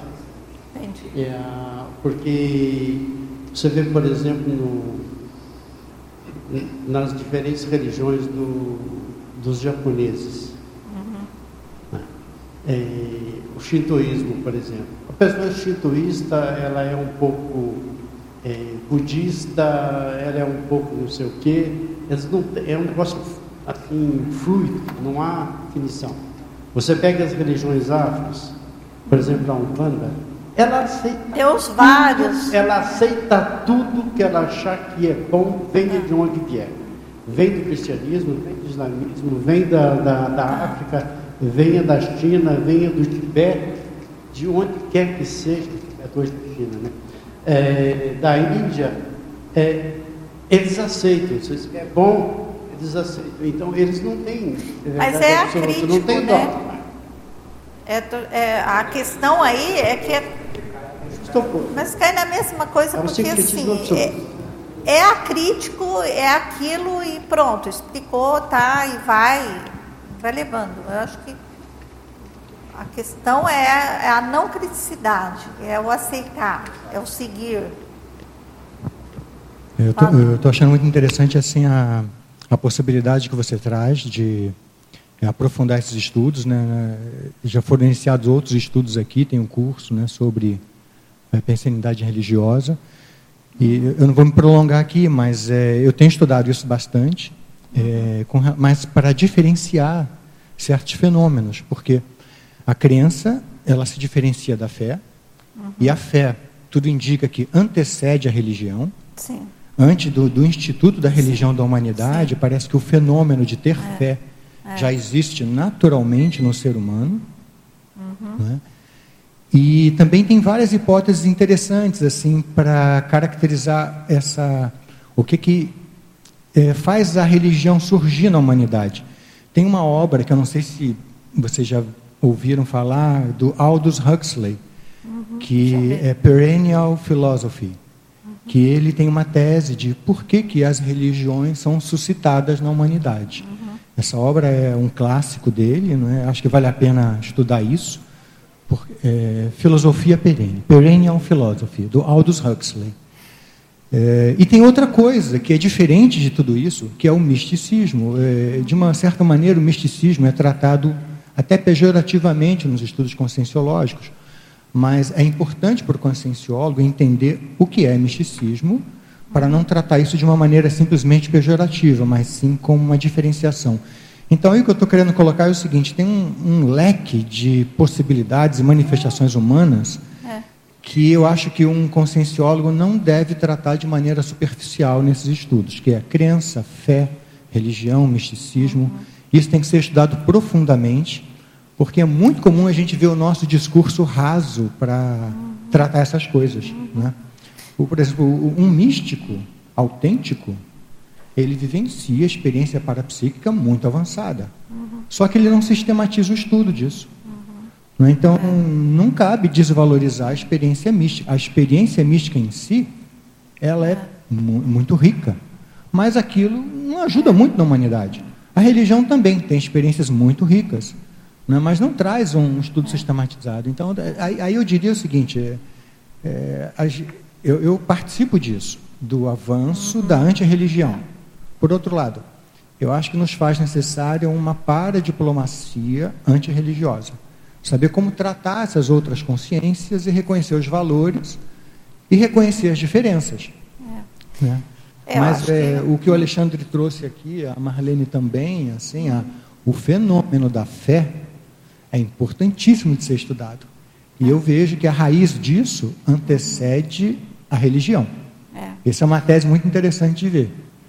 Antes de surgir é. a religião, a crença e a fé, é, é natural no Não, ser humano. Eu, assim, eu concordo com você, Ulisses. Eu acho que esses assuntos, acho que assim, precisa ser estudado com, com, assim, com bastante profundidade e tal. O meu viés dentro da minha pesquisa, né, eu estou sendo mais, eu ainda não cheguei lá. Eu estou sendo mais pragmática dentro de uma necessidade que eu estou sentindo interassistencial, de compreender, né, a, que pode ter sido derivado da religião, do, do sei lá de que linha o que é, mas assim, quando isso que eu estou chamando de personalidade religiosa, então assim, de compreender melhor como é que está a intraconsciencialidade do outro que eu tenho para assistir a partir da minha própria para eu poder ter um rapport de chegar ali e de fazer. Porque eu tenho, eu estou, né, no meu atual momento, eu presumo que isso é um, é um público, né, é um público amplo. Talvez na, no momento que eu for continuar né, aprofundando esses estudos, eu vou chegar num público mais específico, que é o meu público credor, que é com quem eu tenho responsabilidade após a minha dessoma, de assistir dentro do conceito que a gente tem aqui de pré-intermissiologia. Então, eu estou pegando esse viés e eu estou querendo ir por aí. Eu não, é, eu quero perpassar por essas questões do histórico e de verificar. Acho que a gente tem que fazer uma abordagem disso para você ter uma continuidade, mas eu não quero ficar muito apegada a ficar explicando a origem, o porquê, tal, porque senão eu vou acabar perdendo o time disso. Não sei se isso também é uma coisa tão, tão boa, ou se isso também já começa a pegar do meu temperamento, a pegar a questão da minha pressa, né, talvez, e de repente quando vê eu estou entrando pelo mesmo viés. Então é sempre bom vir esses secadinhos de fora para a gente também parar um pouquinho e refletir mais.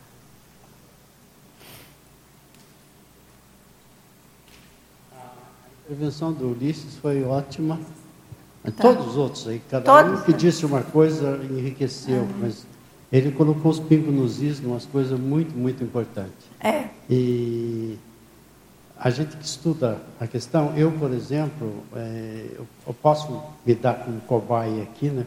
Sim. Com, devido ao meu passado remoto e recente dentro da religião. Quando eu estava na filosofia, quer dizer, ainda faltavam seis, sete anos para ser ordenado padre, eu já dizia: religião é uma porcaria, o que conta para mim é a fé. Agora, é. a fé para mim na, significava as certezas íntimas que eu tinha. Certo. Provavelmente lembrança da, de, do intermissivo, etc. Por exemplo, a questão da, da imortalidade, que na época a gente dizia a imortalidade da alma, porque corresponde justamente nosso, a, a, a CEIEX, a, a, a eternidade da, da, da, consciência, né? consciência não morre. Isso para mim era pacífico. Uhum. Agora eu vou contar um, um, fato da minha vida, é o uhum. fato mais antigo de que eu me lembro. E diz as pessoas que o primeiro beijo ninguém esquece, mas a primeira surra também não. Eu tinha uns três anos de idade, três e meio, um irmãozinho meu estava doente, e eu tinha um outro irmão dois anos mais velho, e à noite, quando hum, começar da noite, porque não havia luz elétrica nem nada, onde eu morava, e nós, eu e o irmão estávamos brincando nos pés da cama dos meus pais que já estavam deitados. Uhum. E os meus pais diziam: as crianças vão dormir. Ah, só um pouquinho mais. As crianças vão dormir. Um dado momento, meu pai perdeu a paciência, se levantou, começou pelo irmão mais velho e deu-lhe uma surra de cinta. Depois me pegou e deu uma surra. Surra mesmo. Na época o povo uhum. batia mesmo. E aí nós saímos no alpendre, e o alpendre não tinha telhado, então olhava o céu, e nós gritávamos, ai, ai, ai, papai do céu, vem me acudir, ai, ai, ai, papai do céu, vem me acudir. um dado momento eu parei e falei para meu irmão, não vamos gritar mais papai do céu. Ele, por quê? Falei, foi o papai que bateu em nós, e vamos gritar só ai, ai, ai. Então foi o primeiro, a, prim, a primeira revolta Já. que eu me lembro. É. Já só lucidez. Diga o Papai do Céu, Papai da Terra, nós conta a mesma laia. Então vamos gritar só ai, ai, ai. Isso eu me lembro como. Aí depois mamãe levantou, botou água morna com, com salmoura, passou nas feridas e tal, tudo bem.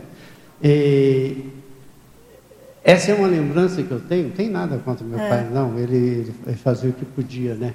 Depois, mais tarde, eu fiquei sabendo que eles tinham passado algumas noites sem dormir por causa do outro menininho, nenenzinho, que estava doente, né? Então. É. É, e, tinha. É, razão, eu tinha culpa mas... do cartório. Mas... tá. Enfim, né? Isso já mostra. Agora eu queria, Marlene, você falou da questão de sempre uma experiência parapsíquica, até lá do início e tal.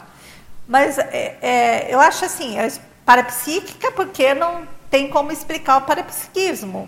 Mas a gente sabe de, muito, de muita história também lá, que não era nem parapsíquico, era porque não se tinha explicação. Então, adorações para a lua, adorações que era assim, é simplesmente porque não sabia como explicar. E aí o, a, as experiências parapsíquicas é que entram mais aí, porque elas são mais difíceis. De, mas muita coisa, muito mito, já foi, a própria ciência já tirou que isso é intrafísico mesmo, nem é parapsíquico. Apolônio de Tiana adorava o sol. é, quando eu falo experiências parapsíquicas, Nilce, é lógico que eu não estou falando nesse viés que a gente está entendendo hoje. É, né? Hoje, hoje né? a gente tem todo esse arcabouço multimilenar que a gente é. foi passando aí milênio a milênio, é. burilando é. esse parapsiquismo. É. Eu estou falando da questão do bicho mesmo, que já tem e que passa, a consciência pega aquilo é. ali. Dependendo é. do bicho, é. O bicho é muito mais parapsíquico. Eu tenho gato e tenho cachorro. E eu sei exatamente é. o que, que um tem e o que, que o outro não tem que em termos de parapsiquismo. Uhum. Então, a gente se. É, a, nossa teoria da evolução é que a gente. O nosso parapsiquismo veio de quando éramos sub-humanos. Eu não estou tá, falando, é, é não estou falando dessa questão de, tá. de, que naquela época eles tinham lucidez, não tinha nada. Mas se tinha um que tinha um fenômeno que seja, sei lá, olhou para a lua e viu alguma coisa, ele já era um Deus. Entendeu? Já, Aí começava já. a nascer a, os mitos. É, é nesse sentido é, que eu falei do parapsiquismo. Tá. Não, tá certo. Então tá bom. Gente, então, aí eu coloquei aqui a questão né, da, da identificação de algumas coisas assim muito mais, é, mais visíveis. Por exemplo, né, as preferências, as escolhas que cada um faz, então isso daí dá para denuncia, né, mostra. E, e, nesse ponto você pode verificar tanto o, o que é radical, né, dentro do contexto da, da religião, como radical, um, um, dos, um dos primeiros pontos para a gente começar na superfície verificando são os radicalismos. Ou que é muito pela linha do é certo ou é errado. Eu acho que é por aí. Não importa se é religioso ou não religioso, mas tem uma personalidade ali rígida e rígido, né? Tem a ver com esse contexto. Significa que às vezes não está na religião, mas se tivesse lá seria muito pior. Às vezes critica muito a, o, o religioso, o radical. Eu me, quando eu vejo, por exemplo, dentro da conscienciologia, algumas críticas muito muito ferrenhas, diferente de quando quer, quando é uma técnica de assistência, como por exemplo, às vezes professor Valdo fazia aqui, que ele batia na mesa, não presta, não presta mesa e tal. Isso é um outro contexto. Mas quando eu vejo muita coisa assim, radical, rebatendo demais, assim, é típico. Ela só está se defendendo, porque se tivesse lá, seria talvez muito pior do que quem está. Então, é uma das coisas para a gente poder estar tá verificando nessa questão dessas tendências, né? Agora, esse estilo de comunicação, de como é que a pessoa se expressa, de como é que ela fala, as abordagens que ela faz, nem sei se dá para fazer, né? Uma cartilha assim do que que é, de como que é, né? Tenho algumas listas disso, mas eu penso que não é tão, né? Aqui, aqui eu coloco a questão da, da, né, da forma de falar mais melíflua, mas não necessariamente também. Mas tem aquele mais piedoso, mas isso é mais típico. Agora, será que aquele que também é o oposto disso não tem alguma coisa disso? E só está também, sabe? Acho que quando tem, quando é muito uma coisa é você ter uma personalidade marcante, uma força presencial, a outra é ser sempre também muito só daquele jeito, independente do contexto. Ah, tem alguma coisa aí. Eu queria falar sobre essa melifluosidade. É, o que, que eu observo né, na minha vida assim, é, interconsciencial é que a melifluosidade, às vezes, ela, ela disfarça uma agressividade. É. Entendeu? Então, assim. É, e, e, às vezes a agressividade ela vem por alguma, alguma razão que nem necessariamente é, é. religiosa.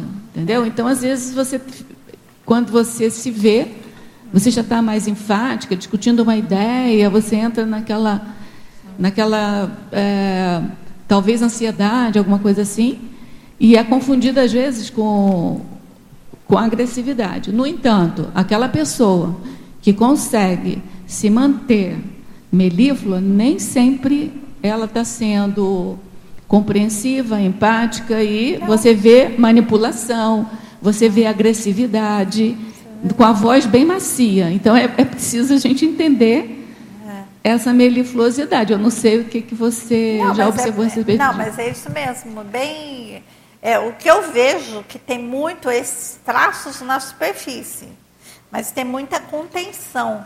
Então, a personalidade da, né, de, dentro desse contexto religioso, ela é muito reprimida. Muito reprimida porque ela tem que seguir regras, é, tem o certo, tem o errado. Se ela fizer alguma outra coisa, ela vai ser pecadora, ela vai errar, ela vai ter castigo, ela não vai merecer salvação. Então ela vai se reprimindo. E no, no ir se reprimindo, ela vai formando esses traços, essas formas dela atuar, que é o caminho que ela vai encontrando. Só que na medida que ela vai fazendo isso, ela vai se acostumando com isso e isso vai até fixando nela. Você pega uma pessoa, por exemplo, num, num contexto desse, né, de né, pegar a Áurea aqui, se a gente pegar, por exemplo, lá num curso com cinco baia, você der um feedback, por exemplo, a uma pessoa melíflua que ela é, que ela, na verdade, ela está tendo uma raiva ali contida, alguma coisa, em geral é muito difícil de admitir, porque não acha, não tem, não tem cognição para poder compreender isso. Porque, gente, imagina, de jeito nenhum, isso é o meu natural, é minha forma de funcionar, tá tão enraizado. Nilce, essa voz melíflua, assim, parece que muitas vezes eu já senti também, tem um processo de hipnótico de uma é. energia assim, é. a voz melíflua, assim, monotônica, é. aquilo o ouvinte vai ficando hipnotizado, aquilo vai ficando meio, meio adormecido. Assim, já, já, já impregnou tanto isso. Imagina assim, ex-pregadores de muitas vidas e que foi exercitando, exercitando, exercitando, isso se acostumou. Isso passou a fazer parte da intraconsciencialidade dela, mas não é ela, tá? Aí, assim, quando a gente começa a falar, bom, e aí? Como é que eu vou fazer para eu poder abordar essa consciência? Como é que eu vou fazer para eu ajudar essa consciência? Não para eu doutrinar essa consciência, não para que ela seja diferente, mas para que ela comece a atentar um pouco para a própria realidade dela e ver que ela é mais do que esse jeito de se manifestar. Esse eu acho que é o grande X da questão e isso é onde eu, né, onde é a minha meta maior para poder estar tá investindo. Então, aí eu começo a falar ali das, das técnicas, né? Então, é muito difícil. E aqui, né, quando a gente fala assim, olha, como é que eu vou fazer uma, né, uma sondagem disso? É muito difícil por tudo isso que a gente conversou. Basicamente, tudo que a gente conversou aqui, a gente está falando da sondagem, de como é que eu identifico, de que maneira que eu posso identificar, de que maneira que eu posso chegar dentro dessa, dessa consciência e fazer alguma abordagem. Isso é prévio à abordagem. Já não é fácil. Mas se a gente não fizer isso bem feito, a gente não vai conseguir fazer uma abordagem também para poder ir no ponto, para a gente poder chegar ali e, e, abordar e dar um feedback que vale a pena. Se você desperdiçar também, às vezes, uma única oportunidade que a gente tem, né? não estou falando, quando a gente fala da questão da dificuldade com a família, isso daí é fichinha, gente. Eu acho difícil assim, a família, isso é fichinha. Porque a família você está convivendo ali. Ah, não deu certo há cinco anos atrás, mas eu ainda, ainda, pelo menos ainda continuo aqui, eles continuam, a gente continua convivendo, eu vou sondando, eu vou ter outra oportunidade de chegar, de falar, de rever, e já consegui fazer isso, a gente consegue, então com os que estão assim mais próximos. Mas quando você tem uma única oportunidade de resgate de uma consciência, se não fizer uma boa sondagem, uma boa forma de chegar lá, você vai perder tudo. E se você chegar e na hora de abordar, não abordar da maneira correta também, perdeu.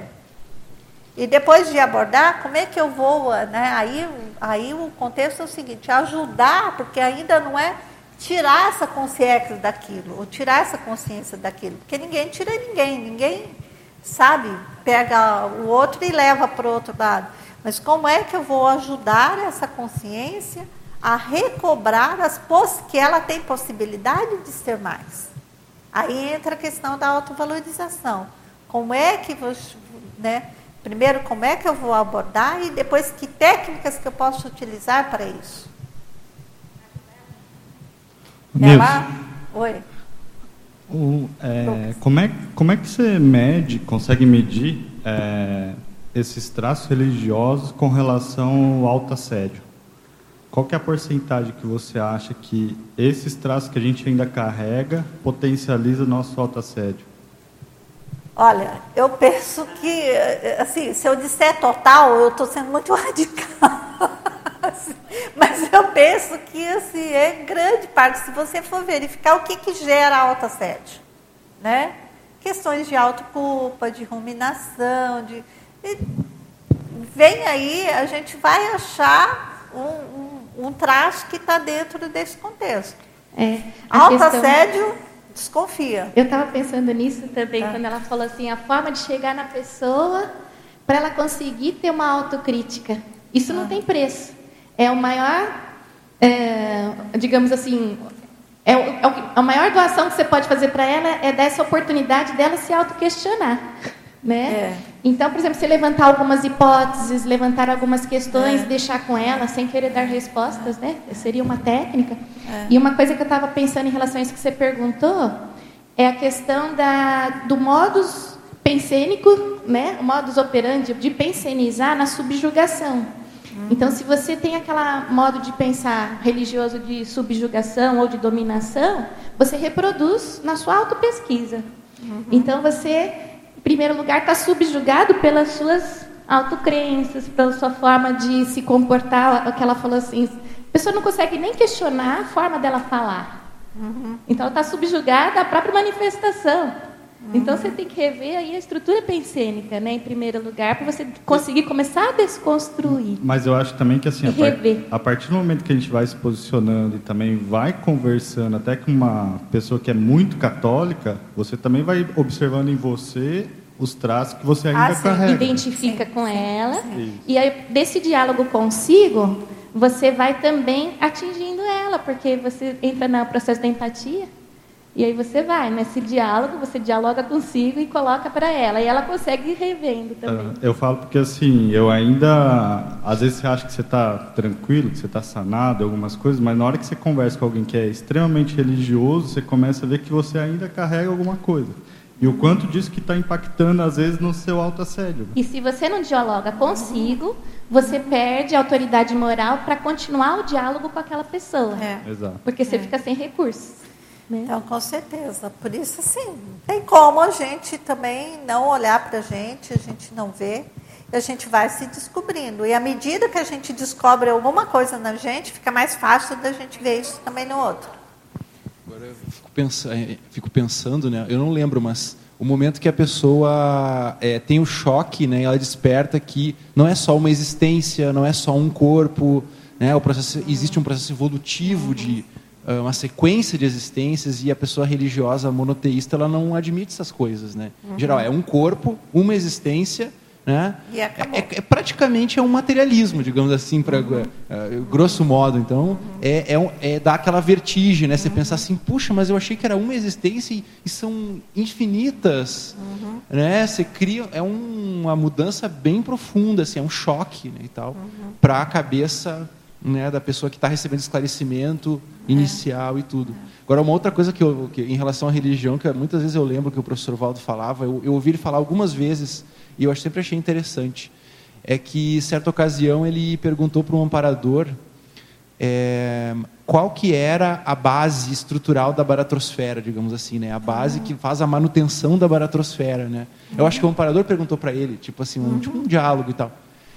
E ele falou assim: ah, será que é o belicismo, né? E parece que esse imperador falou assim: não, é a religião. Então, assim, ah. é, eu sempre achei muito curioso essa, muito curiosa essa ah. ideia, porque é o problema do dogma. E você, você falou no começo, né? Praticamente todos os perfis de com os réus, ela tem algum elemento é. religioso misturado é. ali no meio. Então, mas na verdade não é, é o dogmático, né? Uhum. Como que o mental soma ele se cristaliza, digamos, no dogma. Em cima disso. Então é. aí você faz aquela paralisa o tempo, aquela coisa e fica a baratrosfera. É. Você sabe que assim, quando eu estava estudando as, as e vendo isso e procurando verificar o que tinha, e aí eu comecei a pensar nas técnicas, né, técnicas para poder ajudar nisso, e nas técnicas que são utilizadas na conscienciologia, né, que é o carro-chefe, puxar pela autocriticidade, pelo desenvolvimento do, do mental soma.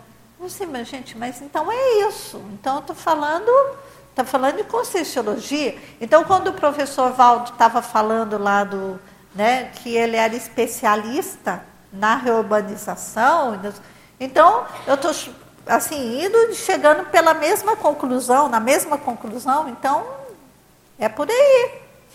E, e pensando bem, faz sentido, porque isso vem lá da formação, vem carregando. Então é difícil você pegar uma, né, pegar uma personalidade que ela não tem uma raiz de alguma forma que está calcada nessa questão, né, de estar tá bem sedimentado, bem segmentado. E aí é o público que a gente tem pela frente, né? Eu falo assim, é o meu público. Eu acho que o meu, eu começo assim, assim né, começou a me chamar a atenção. Aí tem uma coisa que você falou, vocês estavam falando aí, que às vezes tem que passar por um choque mesmo de uma experiência, assim, que aquela experiência ela é provocada externamente, até com ajuda né, externa de amparadores e que a gente aí no futuro pode também estar tá fazendo isso, para poder dar um chacoalhão e acordar, ó, peraí, tem alguma coisa a mais. E a partir daí fazer ela começar a questionar. Isso eu acho que é uma coisa que, de repente, foi o que eu, comigo, acho que foi o que aconteceu. Eu fico pensando, eu dentro daquele padrão todo, o que, que mexeu comigo para eu poder, sabe, começar a recobrar um pouquinho. E mesmo que eu lá mais, né, mais no início. Oi? Sim, mas para chegar no curso intermissivo, o que, que deve ter acontecido? Sabe? Assim, nossa, como que fizeram para me abordar, para poder me tirar daquele contexto todo, assim, sabe? Imagina, deve ter dado uma, né, um, deve ter sido muito difícil para fazer isso. E depois, é, eu acho que assim, por isso que é importante ir pela, acho que tinha alguma coisa ali que fez o link que é importante a gente ver os trafores, a base dos trafores, porque a gente vê muito o que é o que é ruim, o que é mais problemático, o que está comprometendo, mas tem aquilo também que. Né? É. Ei, o Nilce, é, ah. certa vez eu perguntei para o Sovaldo, né, exatamente isso que você falou, o que, que leva uma pessoa a ir para o curso intermissivo. E, e, complementando até o que o Zaslav falou, que é bem importante o que ele falou, mas ele, eu também já vi o professor Valdo falando que a, entre um, uma pessoa da materiológica e uma religiosa, às vezes, a religiosa leva vantagem. Às vezes, entendeu? Então, assim, entre consciência, a gente não pode. É, a gente não pode é, generalizar muito. Não pode. Mas, assim, uma coisa que ele praticamente generalizou, assim, foi que o que leva ao curso intermissivo que leva a pessoa é a, a autocognição evolutiva mesmo.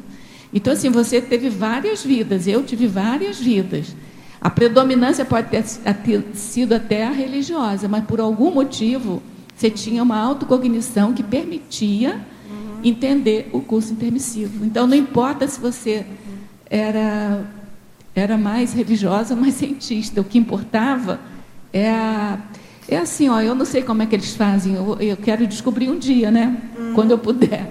Mas assim, eles devem ter algum termômetro que mede, assim, a sua, o seu nível de cognição, de autocognição, uhum. em que pé está a é. ponto de conseguir é, entender, adquirir e, e seguir na, na, na, na, questão mais evolutiva.